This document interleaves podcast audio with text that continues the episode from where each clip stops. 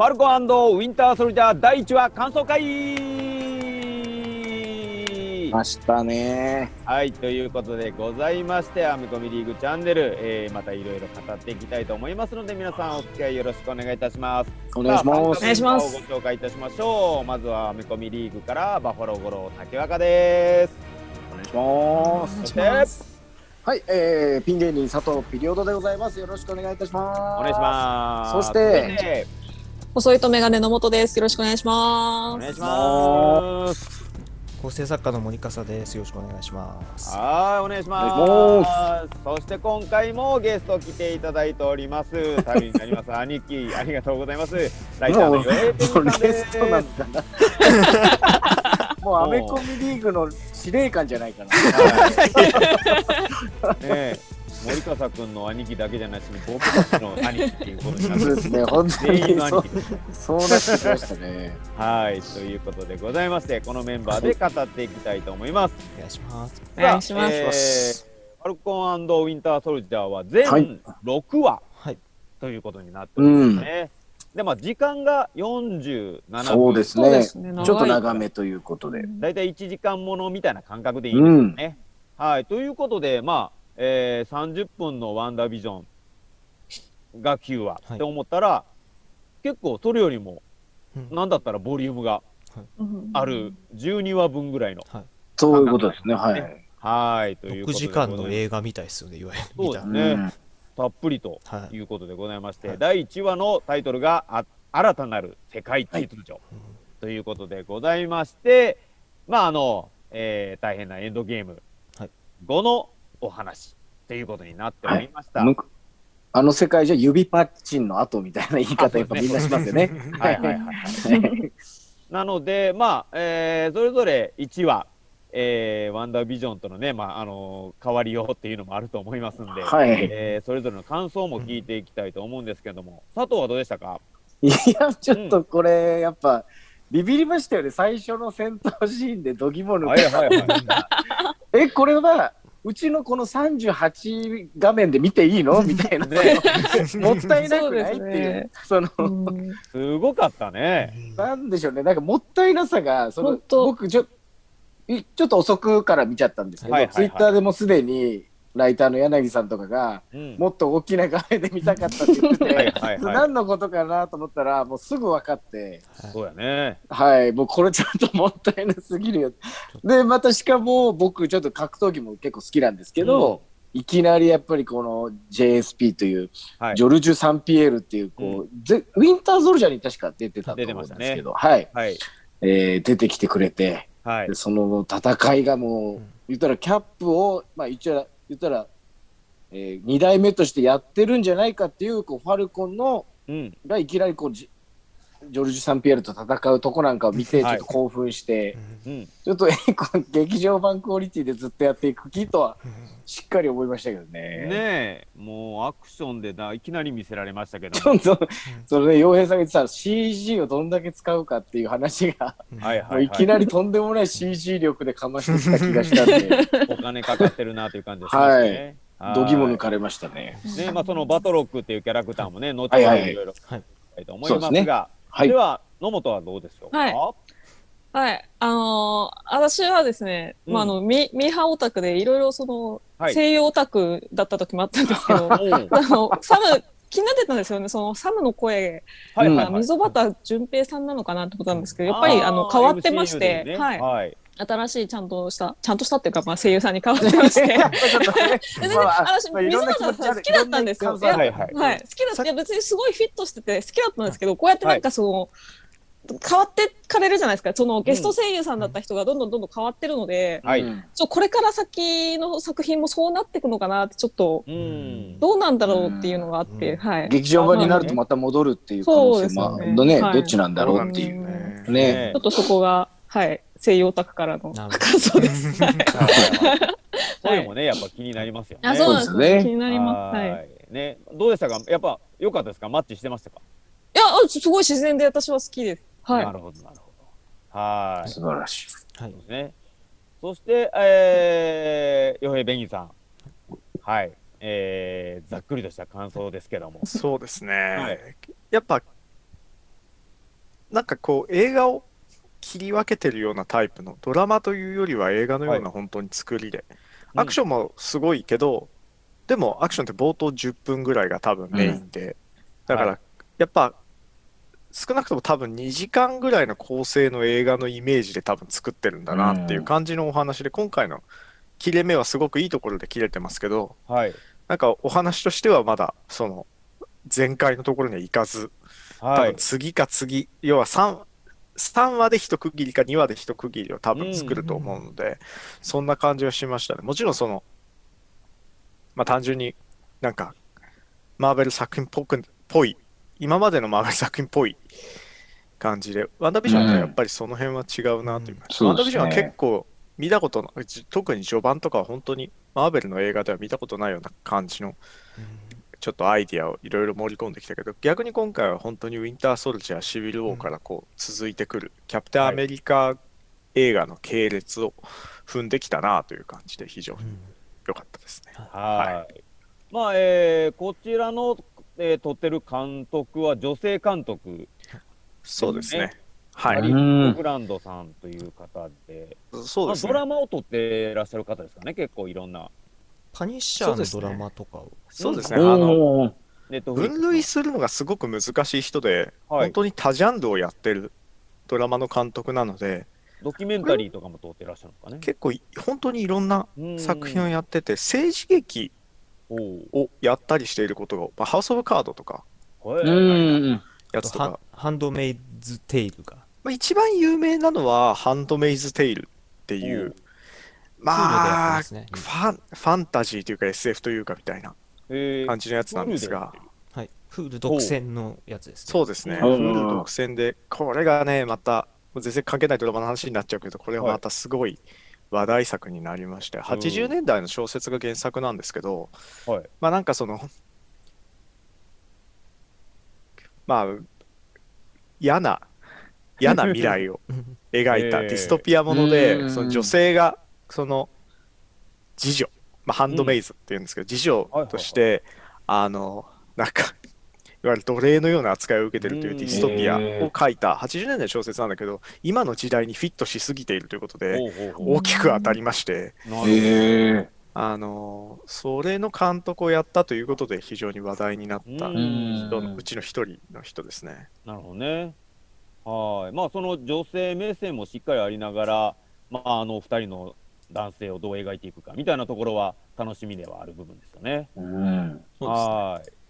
さあ、ということで、えーまあ、いきなり、佐藤も言っておりましたが、いきなり序盤は、かなりのアクションシーンから始まり、ねえ。で、その後、急になんか初対じみたいな話になっちゃって、その落差も楽しかったですよね。はい。はい。やっぱドラマだから描ける尺でしたよね。あの、ねあんなに描写とかしっかうり。ん。うんまあ、まず序盤のアクションシーンでは結構ね、やっぱりあの、アイアンマンとは違う空中戦、うんうん。すごく良かったですね。よかったですねね。やっぱアイアンマンって結構空中戦のまあ言ったら元祖というか、はいはい。ね、空中なら俺にお任せみたいな部分がありましたけど、いや、ファルコンかっこよかったですね、本当に。うんうんねめちゃくちゃが顔とか痛いですよね、絶対。虫とか何も守ってないですからまあ、ね。ゴーグル唯一がそう、唯一ゴーグルだけ。意外と狭いとこ通れへんやとかね、鼻邪魔そんなで。ガリガリガリガリっていうね。犬の心さんのようなネタのような感じ。はいはいはいはい。ねえ。ですごいスピードでしたよね。飛行機と、なんですか、あれと一緒のスピードでってこと？そうですね。皮膚ミか。ミサイルとね、ミそう。サイル。ソニックブーム並みのね、まあ実際は。ね、実際は相当きついと思います。あの 敵の方はちゃんとヘルメットかぶってたじゃないですか。あれぐらいは必要だと思いますよ。顔だるだるななっちゃう。肌、肌質を持ってるってことですか。あのスーツ自体は存在するもので、そう、ああ、そうですよね。あ。のスーツ自体は実際まあ、あの、多分あのスーツを使ってヘリに横から入るのは無理だと思うけど、あ の僕もあれはちょっとすごい。すごい多分ね、ヘリの構造からして無理だと思うんだけど、ね羽どうやって避けていったんや。そうそうそうそ回ってるプロペラを。下に、ね、下に風が吹いてるはずだから、なるほど。そうですよね。落とされます。難しい。揚力的に難しいと思うんだけどなと思ったけど。でもすげえと思いましたね、あれね。でも、あの、はい見たことないアクションになってて、やっぱちょっとでも思ったのは、はい。あの、今回のアクションの方針が、まあ、ウィンターソルジャーとかシビルローでやってましはいと。いう流れはもちろんあるんだけど、ちょっとね、あれなんですよね、ミッションインポッシブルシリーうんズ、最近のトム・クルーズのミッションインポッシブルっぽい殴り合いとかは確かにそんな感じでしたね。確かちょっとに。そんな感じはしていて、全然いいことなんだけど、あははいなるほど、こういう路線か、みたいな感じ。でも、うんテーマも多分、ちょっとそういううんスパイものじゃないけど、うんちょっとはい007的なオープニングの入りねオー方でもありますプニングはね、うんかなり、そのスパイ映画っぽいオープニングだったなって感じはしますよね。確かい。に確。かになんか、スーパーヒーローすぎない部分をね、うんアクションとかでもちゃんとしっかり確かにそうですね。やるに感じてる、出してる感じでしたね。一旦サビを持ってくるって感じですよね、最初ね。やっぱドラマの作りとしても、それがやっぱかっこいいとはい思うんですよね。やっぱ、うんそこでまず見ようかなって気分になると思うので、はい。いい作りだと思います。レッドウィングとかね、あのドローンのはいはいはい発射されるやつとか、ワイヤーアクションとか、なんか小型爆弾貼り付けるとか、全部がかっこよかったですね、本当ね。かっこよかったですね。はい。で、まあ、いろいろと、えー地上に降りてからは、うん。えーなんかね、テロリストたちはい。の。話題みたいなことになっておりましたが、何やら LAF であったりとか、はい。フラッグスマッシャーズであったり、はい。はいはい。いろんな名前も出てきましたし、出てきましたね。はい。あとは、なんか、ウォッチドッグズとかもね、なんかぽいようなあのぽいようなね、もともとちょっと先の話になっちゃいますけどいわゆる、うん。えっ、と新キャップ2代はい目はい。キャップ、その偽キャップというか US エージェントの時の話はウォッチドッグってい。う相手がね。ほうほうほうほう。が出てきたりとかしてなんかそういうのが出てくるのかなと思った。らちょっとまた。新しいウォッチドッグはエージェント・オブ・シールドに出てたんですけど、うん。昔のね、シーズンにね。ちょっと、ちょっとまあ似ちゃってるなという 感じはしましたね。はい。その辺が、まあ、マーベルとかの難しいところなんだけど、やっぱりはい、ちょっとリアリティを寄せに行くと、そのリアル路線に寄せに行くと、敵の感じが似ちゃうんですよ、ねなるほど。うんはいはい。そこが難しいのかもなとは思いました。他だとほらみんななんかコスチュームを着てたりすることが多いので、はい。なんか差別化が図れるけど、やっぱなんか仮面をかぶってる程度の組織にしちゃうと、結構似るなっていう、みんな似ちゃうな。なるほど。使われたって思ったでしょうね多分ファルコンタウィンター・ソルジャーの時も あ使われてたってい。あ、やられた。っていう。エージェント・オブ・シールドも多分使える素材をあの、ねマーベルの今 MCU に余ったやつをこう面白そうなやつって言って引っ張ってきてると思うんうん。でなんかはいはいはい。そこのせめぎ合いが今度後々今ちょっと結構干渉してきてる感じはします、まあでも結構いろいろそれもしっかりあの、回収していってね、はい。ワンダービジョンとかでもはい。回収していってますから、はい。どのように絡んでいくのかも楽しみはい。いや、そこですよね。ねまあ世の中はキャプテンアメリカスティーブ・ロジャースはやっぱりこうまだ生きてるんじゃないかなみたいなところもある描写でしたかね。あのなんかスキーにいるとかなんかうね、ん。陰謀論でなんかみたいな感じ。はい。やっぱりあのヒーローっていうのの死をまだ受け止められてる人うん。信じられない人みたいなのがいるっていうような状況なんですかねキャップが死んだということにこの世の中的ドにラマではなってるという。う、ん。まあ多分そうだと思っていいんじゃないかなっていう感じはしますね。あの、一応老人になっているというか、はい、その別の人生を送ってたみたいな設定は、はい。うん多分設定というかストーリー自体は多分世間には今のところこうにはなってないんじゃないだう。ろうか、うんん。という感じはするし、まあ、うん。死んでるってことにしとけば話は通じやすいじゃないですか。うんそうするとだからまあそういう陰謀論みたいなのが出てくる。っていうのもなんかまあついつまが合う。だってうんおじいさんになって月に行ってたらちょっとねみたいなのはあるとは思うんですよね。まあちなみに、ちなみに若干それも前振りっぽい感じはするんですけど、うんうんむしろギャギャグ、ギャグだと思うんですけど、コミックのネタをちょっと前振りしてんのかなみたいなうん感じはします。はい。なるほどちょっとあの一時期、本当に一時期だけおじいさんになった時があって、はいはい。ははその時にやっぱりなんかその、顧問じゃないけど、い、うん、あの、まあ、前線で活躍するのは非常に難しいので、うん。はい。あの、そういうなんかアドバイザーになった時は確かにあるんですへよ。ーなので、そういった話をちょっともしかしたら、いわゆるサプライズ的にやるのかもしれないなという前振りかも。うん死んでるわけじゃないってところは多分一つの大きいポイントだとは思うので、うんはいはいはい。場合によっては本物がキャプテンアメリカが生きてたってことになっていろいろ番狂わせが起こるうんかもね、という感じはしますね。なるほどね。はい。まあ、盾をこうもらって、ね、ノリノリで、さあ、頑張るぞっていう感じになるのかなと思いきや、やっぱなかなかプレッシャーにも、ね、いろんな考えで盾を返しちゃうという、うん。ね、ところからスタートですよね。ああ、だから結構これをどう描いていくのかっていうところが、うん。やっぱり見どころではあったとは思うんですけども、その時に出てきましたね、ローズ、ドン・チードル出てきましたね。来ましたね。これはもうタイムラインがもうえげつないことになってたんじゃないですか。ロドークター・トレンジは出えへんかったけども、ドン・チードルは来たぞ。そうなんですよ。なんか、あちょっとちゃんと、チードルは見なかったですけど、僕は。すいません。はい出てましたよね。すいません。ビビるくらい、ビビるくらい普通に見ちゃってました、ね。なんかもう、自然にね、しなかったです。自然に。いることは自然になってて、はいはいなんか、結構、足も良くな、足というか、腰も良くなったよそうですね。歩けてますっかりね。お元気で。ししっかり元気でよかったな、ですみよたいな。まあだいぶ元気だったけど、もう前の映画はい時点でそうですね。確かに。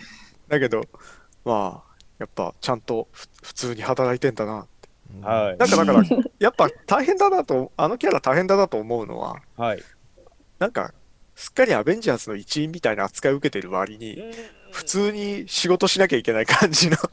国防のね、ね。その、そうそうそう。なんか、意外と他の人たちは、まあちょっと中でも言及されてたけど、はい。どうやって皆さん生計を立ててるんですか？みたいなこと言われたけど、うん。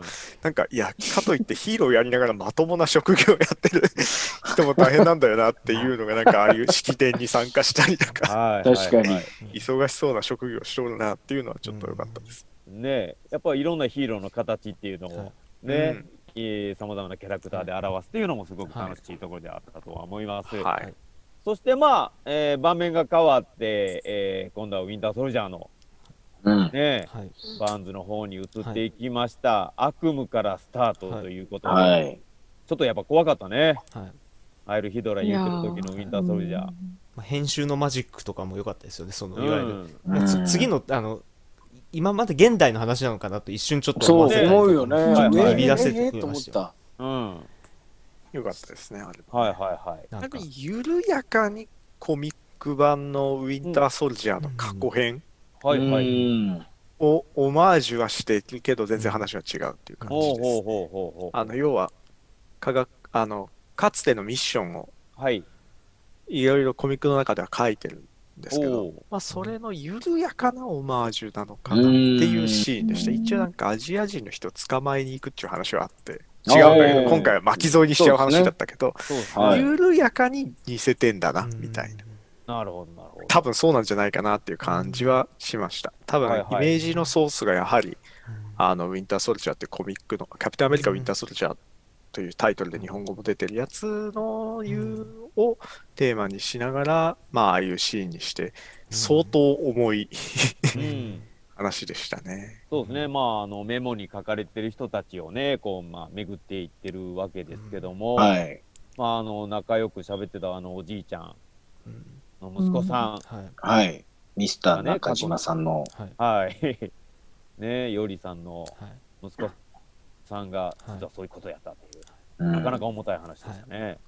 まんじゅうで日本人。でしたね。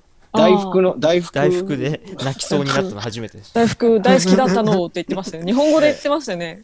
あれね誠の日本語で。なんかあのマーベル、マーベルちょっと悪い癖が出ていて、本当に日本のディテール適当っていう、なんはかしかも面白くない方向で適当なのが嫌嫌な感じがしちゃうんですよね。あのうん嘘みたいになんか忍者が出てくるとか、なんかそういうあのぶちょっとコミカルにしてるならいいんだけど、はい。普通に微妙っていう、はい。あの、ね。字の間違いが多いとか、そうですよね。そこはちょっとマーベルなんか、仏壇にあんなでかいあの大仏初めて見たんですけど。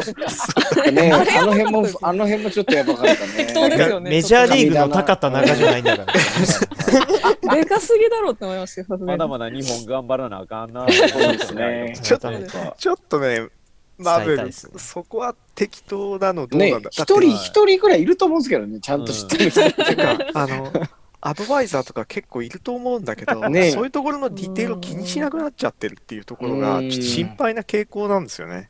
これから多分、これからだって、アジア人主人公の映画とか撮るわけですよ。シャンチーは中国のうん。キャラクターが主人公で、はい多分他のアジア系の人たちもいろいろ出てくる中。なんか中国とか他の描写が適当みたいなのだと、やっぱきついなって感じはしちゃうので、そこはちょっと頑張ってほしいなとは思いましたね。まあ、ちょっとあと、あといろいろ変なシーンではありましたね。まあでもあの日本語はまだあの、ホークアイよりかはうまかったですね。以下はマシ。今回よりか浪人の時の。まあはいはいはい。頑張ってくれ楽がてましたけどね必要だって感じだった。まあね、106歳みたいなところがね、はいはい言ってましたねこのね、描写も思うはいやっぱりなかなか、なんか結構普通にポロって言っちゃうんだねっていう感じの。うはいん。誰も信じてもらえないからね、周りはちょっと、まあ、親父ギャグなんだろうぐらいのノリで。でもあんな真顔で、ま、ね言われても はてってなりますよねね。信じていいのかなってあの辺がバッキーのちょっと浮いてるまだ武器、確かに不器用ですよね、バッキーは本当に。ねやっぱ、一緒に飲んでても急にいなくなっちゃいますからね、スプレーするっつって。う。んそんなん、もっといろんな断りね、断り方あるのに。ファーストアベンジャーズの時、ファーストアベンジャーの時はわりかしもうちょっとチャラいというか、そうだよね、チャラかったよね。なんかやってたような気もするんですやっぱり戦争に行くと人が変わってしまうんですカチコチになってたりする。その後いろいろありましたけど、いろいろあるとやっぱダメなんだ変な。な機械に挟まれたりとか。冷戦の間はずっとマジでひ戦わされてたから。不遇っすもんね、ずっと。っぱすぎますやっぱやっぱ辛い話ですよ。うんというかなんかうんテーマとして今回はやっぱりメインの主人公たちのそれぞれの辛いところを書いていくみたいな。うんファルコンは、本当そうっすまあね。あのアンソニー・マッキーも言ってたけど、ファルコンが黒人であるっていうところを書くんだうん。とは言ってて、まはいあちょっと後の場面の話になっちゃうけど、そうやっぱり。次の。融資を断られる、銀行に融資を断られるっていうのがリアリティがありすぎて、あの、きついんですよね。ね、アンジャーズのメンバーが世界、世界救った人っすよ。現場に来て、しいやーって感じ。でもっ、かりね顔バレしてるのに。うん写真撮ったっすよ。確かにそう、ファルコンって確かにこう、これぐらいしか隠してないので、だからなんかわかるわかるみたいな。あれ誰だっけ？世間の、結構 映画を、映画っていうか最近のドラマとかを見ていて思うのは、アベンジャーズって意外と世間のポピュラーなヒーローなんだな、とは。なんか映画の中であんまり、映画うんの、今までの映画の中であんまりアベンジャーズだみたいなはい市民の描写がなかったので、はいスーパ。ーマンみたいな感じのね。シールドと一緒に秘密裏に結構活躍しているはいヒーローチームなのかと思ったら、結構やっぱりインターネットのある世界だから、みんなやっぱ話題にしてるんだなぐらい気づき方ですよね。ねであと結構好意的なんだなみたいな感じのね。妻を助けてくれてありがとうとかもね、ありましたし。うんね。まあ、ファルコンとかはわかるけど、なんか結構キャラによっちゃ結構ビビられるうん。人たちもいるだろうに、結構アイドルうん格なんだな、みたいな。うんやっぱそれを自分でも分かってて、ちょっと、ここはそれで行こうって思って、最初なんかギャグなんですけど、なんかちょっと後半から結構、実はシリアスなとこに行くのが良かったですよね、はいはいその結構いい、いいシーン銀行のシーンだけで。うんこのシーンだけでなんかこのドラマの方針は伝わってきたなって。そうっすねコ。ンこれからキャプテンアメリカになっても相当辛いぞみたいな、うんはいはいななるっていう展開があるとしても、実際それコミックでやったネタなので、はいフ。ァルコンがキャプテンアメリカになるっていう展開の時はうん相当きつい。常にアメリカの一定の層の人たちと戦い続けなきゃいけない。なるほどなるほど。そのヴィランと戦うんじゃなくて世間とうん政治と戦わなきゃいけないみたいな話で。でもファルコンが結構メインがそういうテーマのキャラクターで、うん。なんかその、いわゆるえーっと、カウンセラーみたいなのやってました。カウンセラーっていうか、なんていうんでしょうね。ああいうのやってましたけど、映画の方では。そうそうそうそう、ああいうのと以外にも、そのなんか、いわゆるそういう黒人の街を助けるみたいなことをやってるみたいなのがコミックでは結構メインとして書かれたポイントだったので、だからそういったところをこう、やっぱりお話としても盛り込んでいくんだな。やっぱ時間かけられるように、ドラマだからね、時間をかけられるようになって、だから、その、いいところはこういうキャラの掘り下げができるところだなっていうのは、はい、そうですね。確かに映画ではね、今まで全然描かれてない、なかったですねどちらかというとね、生真面目な、そうえうんーいいやつみたいなところだけしかはい。なかったですけども。ねで。すよね。家族からもやっぱね、ヒーローになってることそんなに応援されてないから。結構そんな感じなんです。周りのおじちゃんみたいなのは、うんね、みんな好意的なの。うん なんか、あんたが、あんたがやんないって言うから、みたいな、その、私が、みたいな、その、リアルな。まあ、たリアルな大変だなって感じ。そうね。人5年いなくなると大変ですね。ね。そう、まあ、ね。人が5年いなくなると大変だというはい。ねのはすごく描写してましたね。やっぱあの後の世界がそうそうそう。あれは面白い描写だなとは思いますね。はいやっぱコミックだと比較的忘れちゃうんですよね、みんな。その、うん。でかいイベントがあっても、たまにそうのん振り返ってネタにしたりするんだけど、はい。やっぱりコミックでもそういうのを忘れないでネタにしうまく使ったりとかうん。するんで、そういうところを拾ってきてるなっていうはいはのはしうん感じはしましたね。うい。ん。ね、お姉ちゃんのサラのパンチでかなりね、ダメージ 重めのパンチでしたね、すごい。うん。も別にあの体を改造されたりはしてないから。で、パンちゃん言って、パンちゃんがすごい、すごいのは、特に改造とか受けてなくて、はい。あの、薬持ってないし。そう薬を打ったりとかしてなくて、なんかそのジェットパック、すごい羽の生えるジェットパックみたいなのをうまく使えるだけっていう 人ですからね。人だからね。あの着地するけど人だからね。すごい、人間としてすごいやつなんだ。すごいんですよね。いや、だからやっぱすごくかっこいいキャラクターだと思いますね。らはい。うん。ね。そういうとこはかけててよかったですね。はいはいはいはい。まああの、えー、エンディングロールでは、あれでしたね、セバスチャン・スタンの方が先でしたね。うん。ね、ウィンタなるほどーソルジャーの方が先でしたね。その時にファルコンみたいな。まね。た交互になっていくんですかねなんか、ワンダービジョンの時も交互に、なるほど。最初そうか、そうか。エリザベス・オルセンでベターに今度次がベターにオルセンみたいになってたりもしてたんで。結構あの手のエンドロールってそはいの知名度とかとは別として、はい出演順だったりすることがあるんですけうどん今回の場合はそれもちょっとね。あの当てはまらないのではいはいはい。どうなまあでも多分なんかいろいろ理由はあるんだろうとなるほどなるほど。いう感じはしますね。はい。でもあのね、バーンズがバトルシップで戦ってるのとかも良かったですね、あのね。深い意味はないんでしょうけど、その、深出した側は、ないだろうな。出した側は深い意味なかったんだけど、なんか結深い意構バ味ないだろうンズには、な。バンズにはすごい意味があるというか。ちょっとで、な毎回残念って言われる悲しさね。飲みまくっちゃうっていう。うん。あれなんかね不思議な描写ではい。まあなんかちょっとツイッターとかでも話題になってましたけどおあの虎と写真を撮った撮ってる写真ばっかだみたいな。うん。そういう画像出会い系アプリで使っみんなが使ってるみたいなやつであれ結構アメリカで一時期おー。あった。そのインスタ映えするからっつって虎と撮って まあ、詳しくはあそうなんだタイガーキングを見てタイガーキングをご覧くださいってこれやっぱ感じじゃないそうだよね。はい。あの要は一時期ですねそういうなんていうの？ネットで写真映えするからっつって猫と写真を撮るののすごい版として流行りだしちゃうんですよ。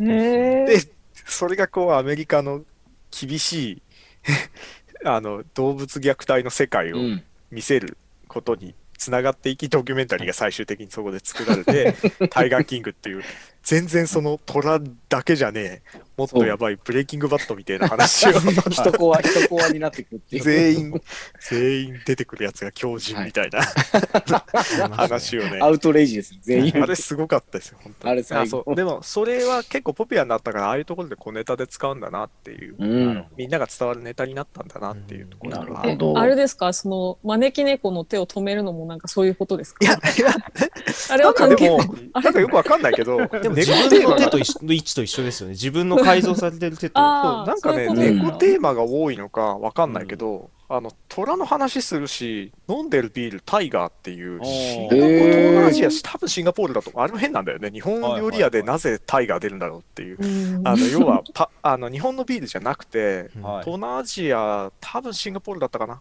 あたりのうん。ビールだし、タイガービール。なんか、うん。あのうん。虎、虎じゃねえや、猫が、招き猫が手を置いてるみたいなところとか、なんかね、猫テーマが集中していたんで、これからもしかしたらなんか、猫かね。何はい何かが出てくるのかもしれない。そんなことはないな。タタイガでティティグラでしたっけ？あのそんあのアベンジャーズにいたはいはいはい。そん虎な、女。そんないきなり関係ねえ話が 出てくるとしたらちょっとびっくりしちゃうんだけど、だいぶ遠い、ホワイトタイガーとかね、うんいろいろいるから、あの、広いね。はい。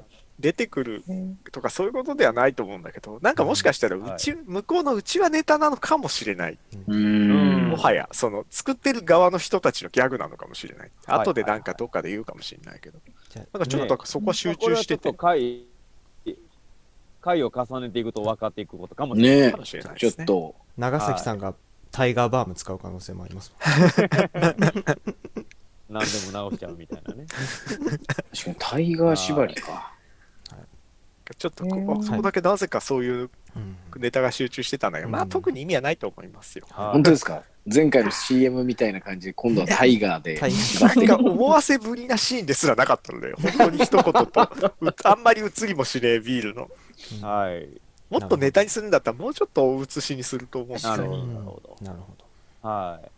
まあ、ワンダービジョンとはちょっと違うテイストで、なんかそういうね、うん遊びが入ってるかもしれません。ね。ううん。はいはいはい。あまり深く考えても、で多分そういうタイプのドラマではないとは思うはいただ、コミックからの小ネタはいっぱい拾ってるんだろうなって感じはしますよね。はい。まあ、そして、最終的には、はい新しいキャプテンアメリカがはいキャプテンアメリカ、はい。はい。ということでございまして。出てきてしまいました出ました。ね。はい。初めましてでしたね。知らない人でした？はい。一応そうですね。知らない人だよね、初めてそれはてきたキャラクター一応そのそうですよねね。映映画ドラマ的には完全に知らない人のはずですね。はい。わかんない。ああの、後で回想シーンとかでなんかあの、実は、無理やり実はあそこにいたみたいなことにはされかうんなかねないので、なんミステと言えないなるほどねそうそうそう。でもまあこれは原作であったりコミックスの世界ではしっかりとキャップの後とそうですねいうことでいるキャラクターですよね。あの、まあ、いわゆるその、エンドロールをはい。に出てくる絵絵というかポスターみたいなのがいっぱい出てくるじゃないですか。ちょっはいとウィンターソルジャーとかのエンディングっぽい、ウィンターソルジャーはいシビルウォーのエンディングっぽいやつの、なんか、やつの中で、あの、新しいキャプテンアメリカって書いてあって、上に名前が書いてあるんですよね。で、それがちゃんとジョン・ウォーカーって書いてあって、はい。ジョン・ウォーカーって、まあその、まあこれ前の動画とかでも話をしちゃったんですけど、はい。あの US エージェントという名前が多分一番有名かな、というキャラクターで、カプコンでまあキャプテンアメリカの後継者ではないですが、はい。愛国者、まあ、なんか、なんか超オタクファンみたいな感じです。まあ最初なんはですか？最初はそのキャプテンアメリカを目指してススーパーパトリオットとしてスーパーパトリオットっていうなんかまあ偽偽キャプテンアメリカとして出てくるんですけど、最終的になんかアメリカがそのアメリカじゃないキャプテンアメリカが辞めちゃう。はいはい。アメリカなんかキャプテンアメリカやってられるかっていううん。ところでなった時にまあじゃあそれを引き継げる人を探そうということでアメリカはそのジョン・ウォーカーっていうまあなんかキャプテンアメリカになろうとしてパワーを手に入れた人に、まあ盾と装備を渡してキャプテンアメリカを名乗らせるっていうはい。時があって、まあでも最終的にキャプテンアメリカ戻ってきて、で、まあ、あの US エージェント US エージェントとして、黒いキャプテンアメリカとして、うん。簡単に言うとね、うんはい。まあ、ちょっと色の違うキャプテンアメリカとして、かまあ、活躍するというかなんというか、、はい。いやつ、スーパーヴィランではないんですが、うん。かといってヒスーパーヒーローでもないという、はい。アメリカの汚れ仕事担当みたいな。で キャプテンアメリカがやれない任務はわ俺がやるみたいな、はい。ちょっとね、あのなんかだ政府になんか準ずるいるみたいな感じですそう。よね。ほぼだから本当に愛国心でモチベーションが愛国心で動いてる人ではあるので。なんか自分の考えっていうよりもなんかねこうやれって言われたらアメリカそうですね。アメリカのためにやるみたいな、そうそうそうそ そんなキャラクターうですね。そうだから単純になんかこう悪いやつとしてううん。ん。描かれてるわけではないんですよ。はい。でなんかだけどそれを今回のドラマではどういうふうに書くのかな、ねまずまずそもそもまずキャプテンアメリカとして出てきたのは結構びっくりだったんですよね。うん。多分世はい間的には US エージェントという名前が多分通ってるキャラクターなので。それで来るのかなと思ったけど、アメリカ、あの、マーベルの世界のアメリ中の、映画の中のアメリカは、なんか結構普通に、なんかセレモニーとか開いておいて、そのなんか、ね追悼じゃないけど、うんなんかそのね、感謝するセレモニーみたいなのを、スミソニアン博物館ってやっておきながら、次に、じゃあ新しいキャプテンアメリカ、やっぱり 必要だと思ったんで用意しましたみたいな。結構早いっすよね。はや早いな。展開がね。はい。ちょっとなんかその辺は、ああ、やっぱり、なんか、あまりいい、いい政府として書くつもりはねえんだなっていう。うん相変わらず。そうですね、はいちょっと暴走するというか、そうそうそうんね、う。なんかマーベルっぽいんですけどね。違う考えで進んじゃうみたいなね、部分ありましたね。うんいまあやただそこは面白いところでしたね。はい。やっぱりユニフォーム着ても全然かっこよくなかったですね。いや怪しいやっぱししっくりこない感じしますね。ちょっと確かにデデザインが絶妙だなと思ったのは、はい。あの、微妙に合ってない感じになるようにしてんだなっていう。いねや、別にあの中の俳優とかは結構かっこいい人なので、うん。あ、のあ、のカート・ラッセルさんの息子さんですよね。そうです。うんワイヤット・ラッセル。はいはいはいはかっこいいんですよ。でもカート・ラッセルの息子だっていうところを考えると、ちょっとこう、なんて言うんでしょうね、時空が歪んでくるというか、あれ？みたいな、スターロードの弟スターロードのお父さんだった。だから、顔超似てるんですよ。うん。はいはい。だから、脱ぐと、ちょっと本ね、当だ。か顔めっちゃ似てる。若い頃のカート・ラッセルにそっくりなので、はい。あの、ガーディアンズ・オブ・ザ・ギャラクシーを見た人は、うん。不思議に思う感じです。ねカート・ラッセルちょっとだけ出てくるじゃないですか、若くはいしたバージョンのカート・ラッセル。はいあれ、なんだ、なんかで、ちょっとどっかで見たことあんな、はいしちゃうかな。でもアメリカ顔っすよ。そうなんですよ。うんえそうわかりやすいね。80年代ぐらいにクリス・エヴァンズとかより、ぶっちゃけキャプテンアメリカっぽい顔だなって感じがするんですよ、ほうね。ほうほうほうクリス・エヴァンズって顔細いんですよ。はいはい。なので、端正なキャプテンアメリカになったなって感じ。実際うのん絵のキャプテンアメリカ、まあ、あのコミックのはいキャプテンアメリカってすごいなんかやっぱ強そうな顎をしてたりする描かれ方をするんですよ。ワイヤット・ラッセル強そうなんだもんね。その ただ、あの、クリス・エヴァンズすごくガタイがめちゃくちゃな体を作ったので、はいなんかその感じはわざと今は出してないなみたいな、そのうん US エージェントに。はいはい。うん。まだですよっていうか。なんかちょっとみんなが、だからみんなが弱そうって言ってたのが 面白くて、あの、タッパ的にはそんなに変わんないと思うので、あれなんだけど、やっぱりなんか見慣れてないと、うんこれから見慣れたらもしかしたら超かっこいいと、確かに。やっぱりはい。キャプテンアメリカ意外と悪いやつじゃなかったね、かっこいいみたいな、うんこいつでいいかもしれないみたいになってしまう話だと面白いんですけどね。はい。さあどうなっていまあ、くこれはやっぱりこのジョン・ウォーカーを軸にね、うんこのキャップでいいのかみたいな。で、そこでファルコンと、ね、ウィンター・ソルジャーがどう、ね、動いていくのかみたいなところが肝になるとは思いますが、このジョン・ウォーカーがやっぱりスーパーパトリオットとか、US エージェントとして MCU 残る可能性は、やっぱのどうなんでしょうね。難しいキャラですもんね、これね。このキャラ難しいと思うんですよね。どうすんだろうっていう。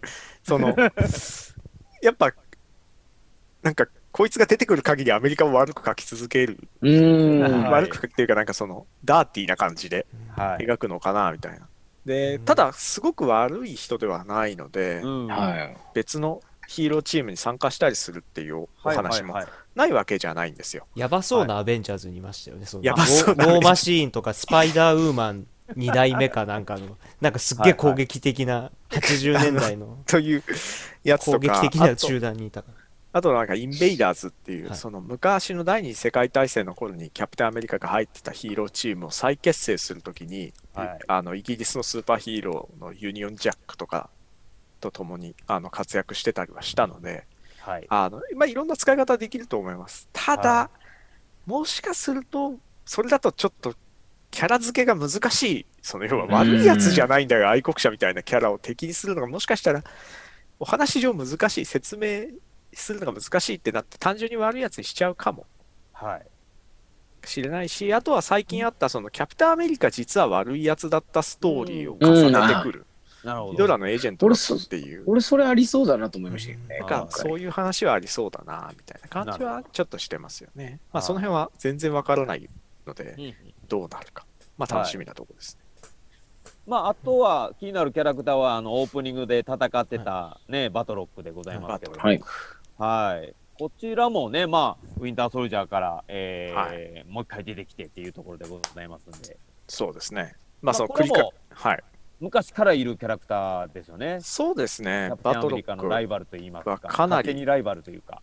長 あの歴史の長いヒーロー、はいヒーローじゃないキャラクターで、あの、まあ、まあなんて言うんでしょうね。まあ簡単に言うとフランスのスステレオタイプをぶつけに来たキャラクターみたいな やつで、こう、ヒゲが ザンス感がありますよね。そうちょっとね、す今怒られるんじゃねえかみたいなデザインをしているはいはい。やつで、あの、まあ、ただ、えっと、格闘技のサバットっていうのの使い手で、はい。あの、ものすごい格闘技が得意、その蹴り技がすごいので、はい。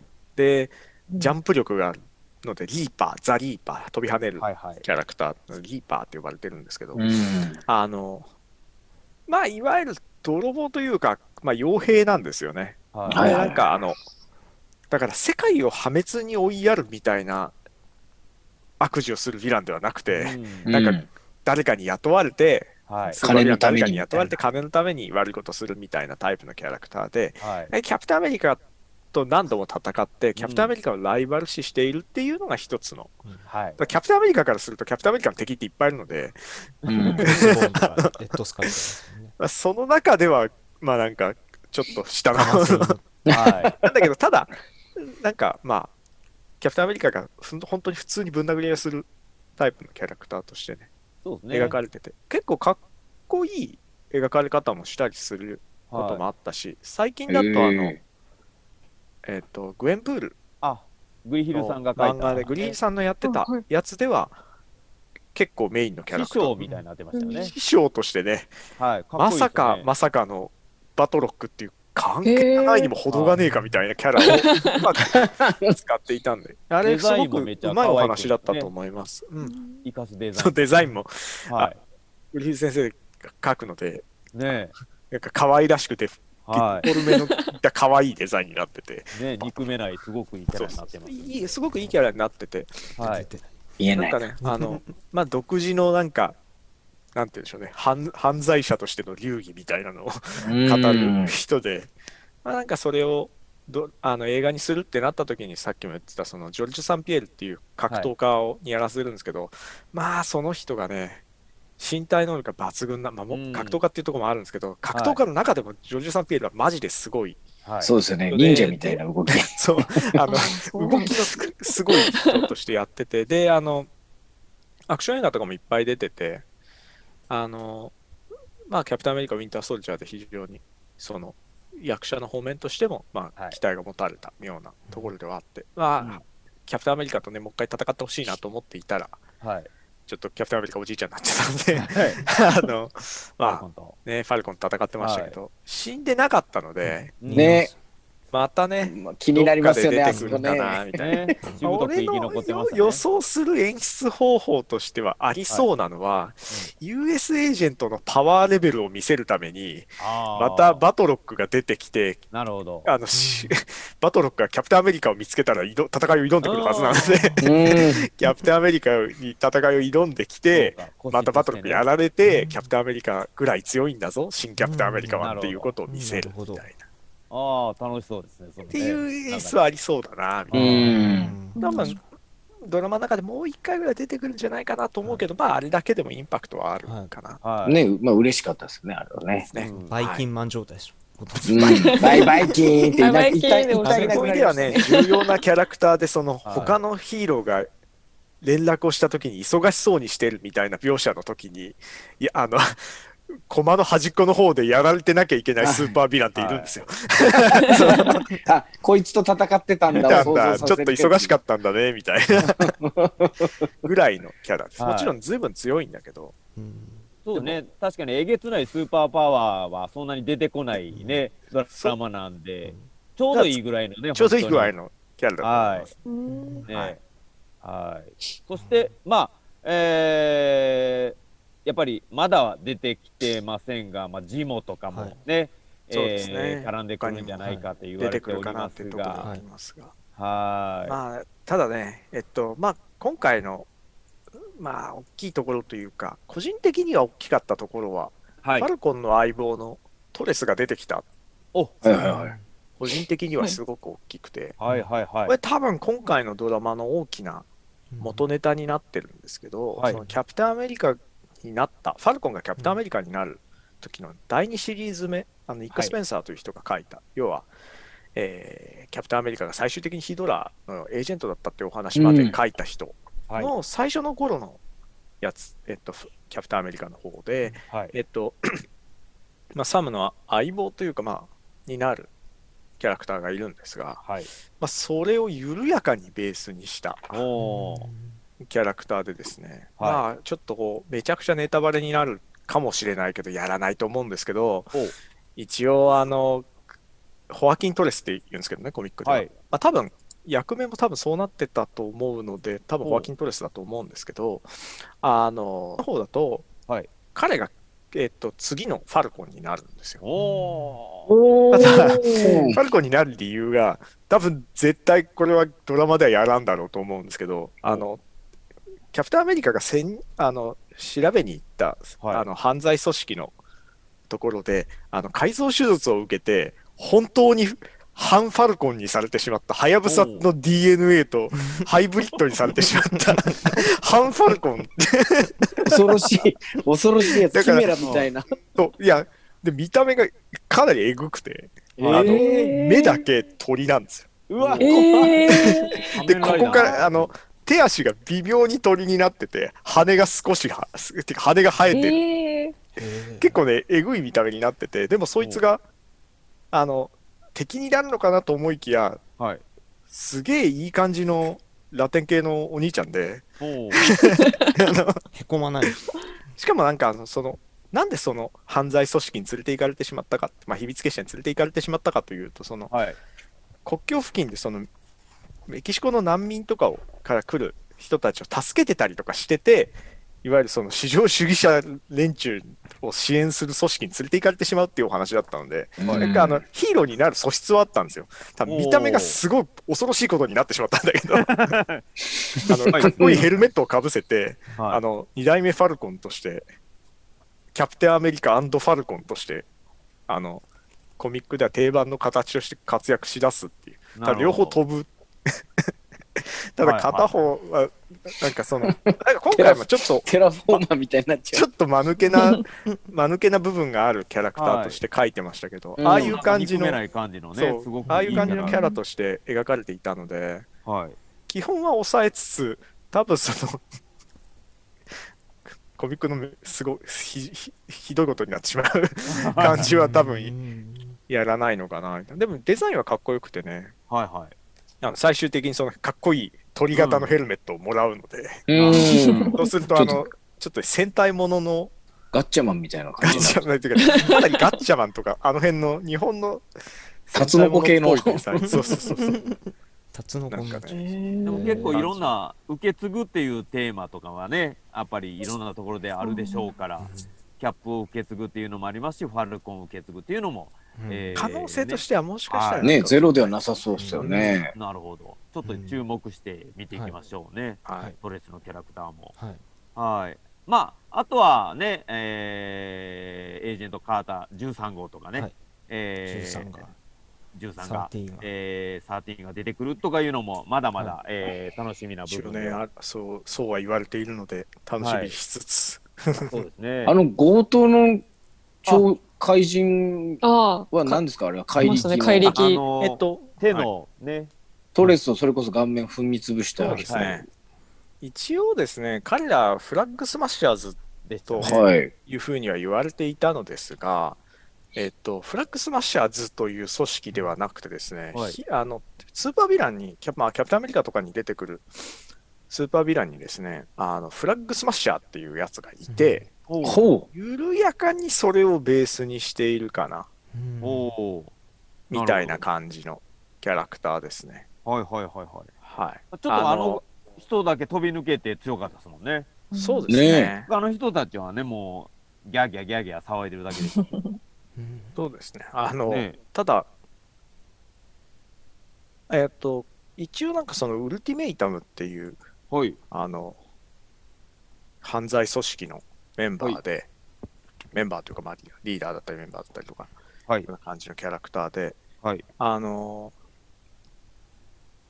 一応あれ舞台がスイスでしたけど、あのシーンの舞台が、一応なんかスイス系のキャラクターではい。最初出てきて、みたいな。はい。ただ、代替わりとかをしているので、どれをベースにしているかは分かんない。あ、そう一応ちょっとだけこんな辞感じね。典にも載ってる。バットマンみたういな。んちょっとね、全部がうん。書いてあるかどうかは分かんない。あの、はいはいはい。長い、歴史の長いキャラクターなんだけど、あまりめちゃくちゃ重要なわけではないという。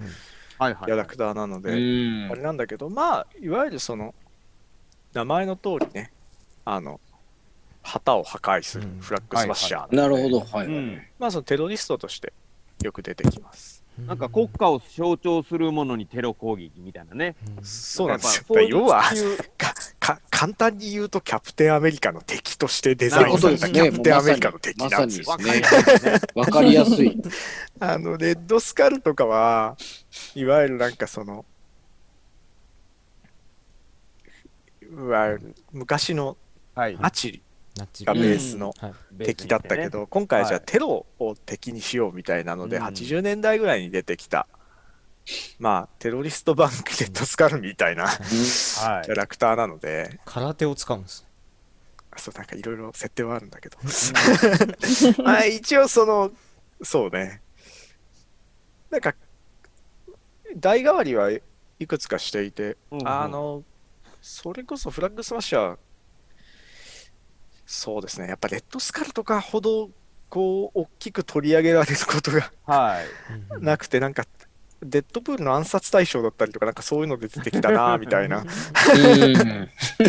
いうのとか、そういうなんか感じのキャラクターではあります。もちろん、その、どのネタを使ってくるのかわかんないけど、だから、テロ組織であるっていうことは書いてたけど、より現代的なね、なんかそのインターネットで、あの、はい連絡を取り合って集まるみたいなのはうん非常に現代的な描写だと思うのそうですねウォッチロックスとかあありましたけど、なんか一人の力じゃなしになんか集団の力みたいな感じでね、うん描いてるのも、ね、多分そういう感じでね今描くのか風なみたいな感じはしますね。じで。なるほどね。はい。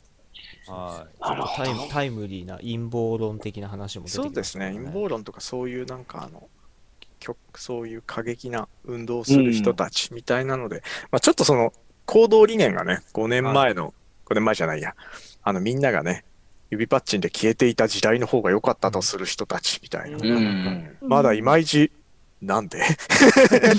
何が良かったの？みたいなでところは。もあのやっぱりインフィニティ・ウォーの感想でも結構見たじゃないですか。いやサノスも悪くないよねみたいな。うん。多分あの人たちがあ5年後ああなってくんだそうなった。って仮面をかぶって出てくる。はいアメコミ好きなアイドルの女の子も言ってましたし。うん。気持ちがわかるっていうね。もしかしたら彼女もいつマスク外すいつこうなってるか。もしれないねすぐた、ねね、ナビ。まあなんかだからデザインとかも全然あのフラッグスマッシャーっぽい。デザインには今んとこはなってな。手なってない。ですね手が赤い手かな。はい。でしたなねまあなんか多分それはまた一ネタあってもう一つ敵が出てくるんだろうなって感じはしますね。はなるほど、なるほど。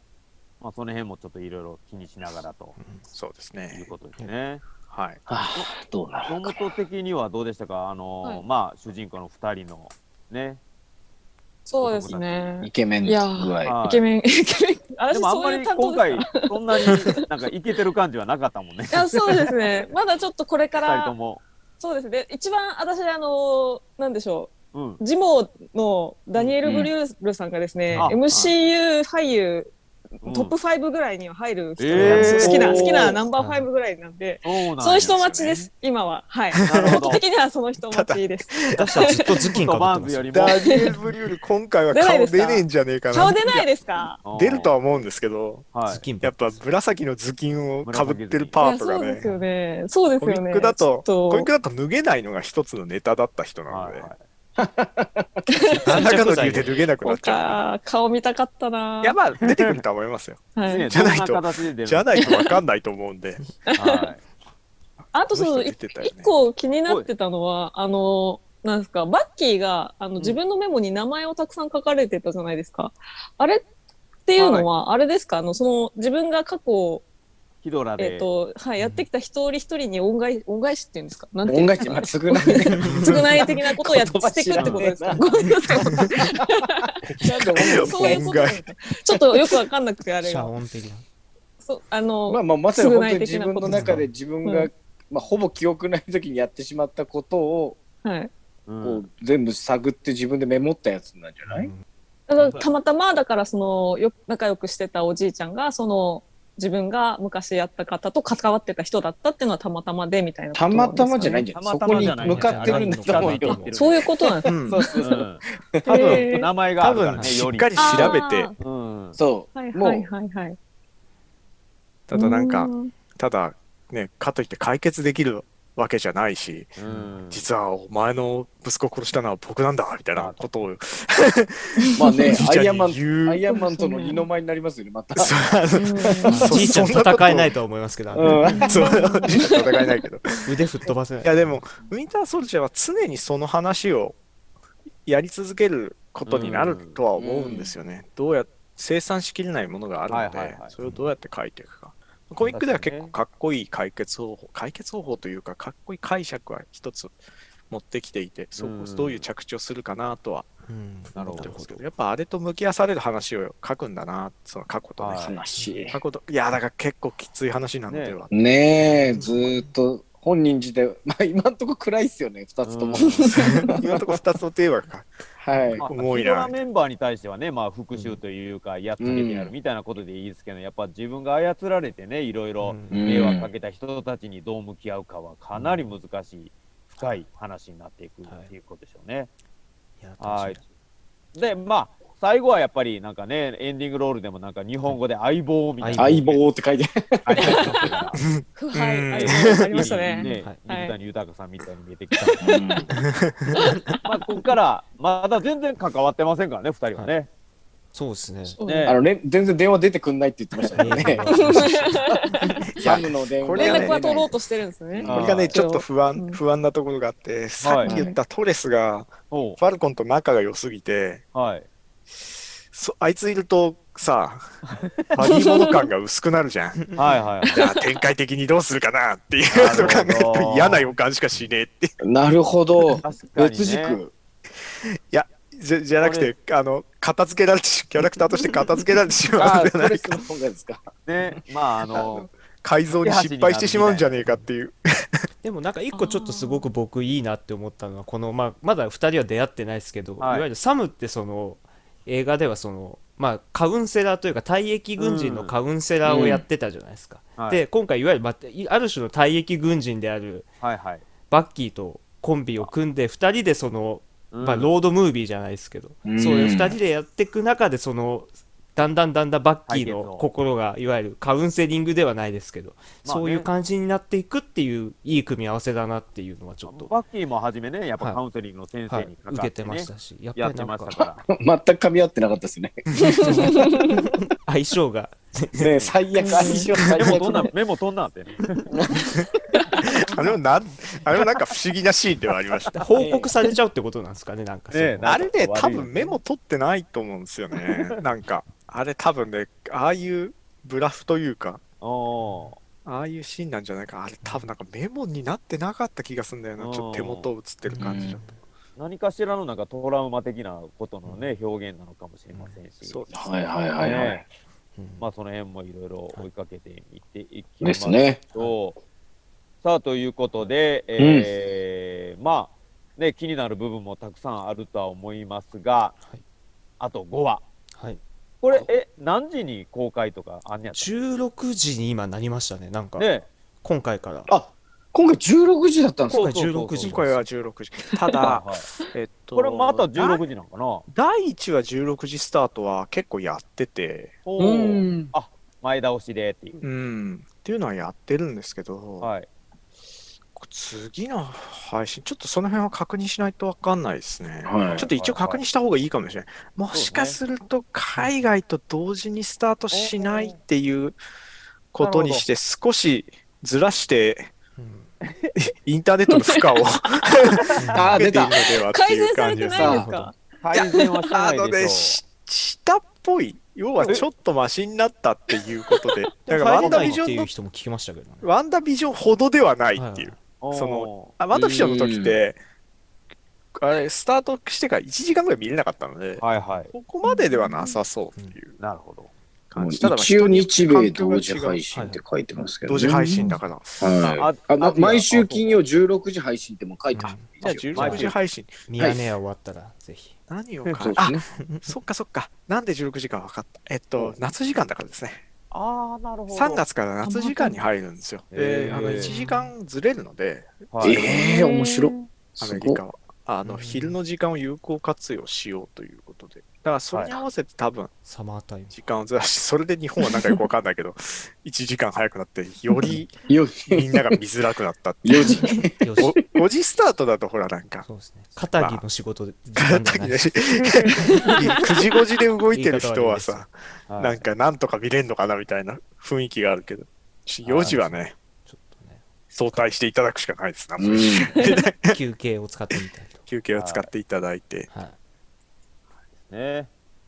じゃあまあ、今回でドンチードルが出るっていうのが分かったんで、次は絶対にサーバーダウンが、えー、だということでございますので。なぜ竹若さんはそんなチードルは期待してるんですか？チードルはすごい俳優です まあね。玉でしょ、これいや、は。私大好きですけど。いや大好きですようんすごい期待ですね。ねチードルでサーバーは落ちないですそう、ただ、ただね、ウォーマシーンはね、はい。ウォーマシーンはウォーマシーンの状態で出すとしたら、すげえお金がかかるはずなので、そうですね。CG 半端ないので、あれ。やっぱチードルとして出さないと思うちょっとね、ねやっぱ、ファファルコン助けてきたぞみたいになって出てきた日にはね、どんどん予算が上がってしまう。そうですよね。でも次アーマーウォーズですからね言ってもうんそうなんです。あいや、まあ絶対、うん絶対めちゃくちゃ出てくる。はい。絶対めちゃくちゃ出てくる。そこは楽しみなところなので。はいまあもしかしたらなんかそういう振りもあるのかもしれないですね。なるほど、なるほど。そういうね、流れもあるかもしれませんということで、じゃあまた、えー来週でございますね。え2話の感想会でお会いしたいと思います。皆様またぜひよろしくお願いいたします。えーご覧の皆様もですね、なんかいろいろこうなんじゃないかなとか、い、ろんな感想を書き込んでいただければ、えーまた、えーご紹介して、えーみんなと一緒にちょっと考察なんかもしていきたいと思いますので、えーもう屈託のない、えー好き勝手な意見、どんどんどんどん書き込んでいただきたいと思います。お願いしますそしてチチャンネル登録もぜひともお願いします。お願いしますお願いいたします。はい。はい、ということで、ではまた第2話でお会いいたしましょう。ありがとうございました。ありがとうございました。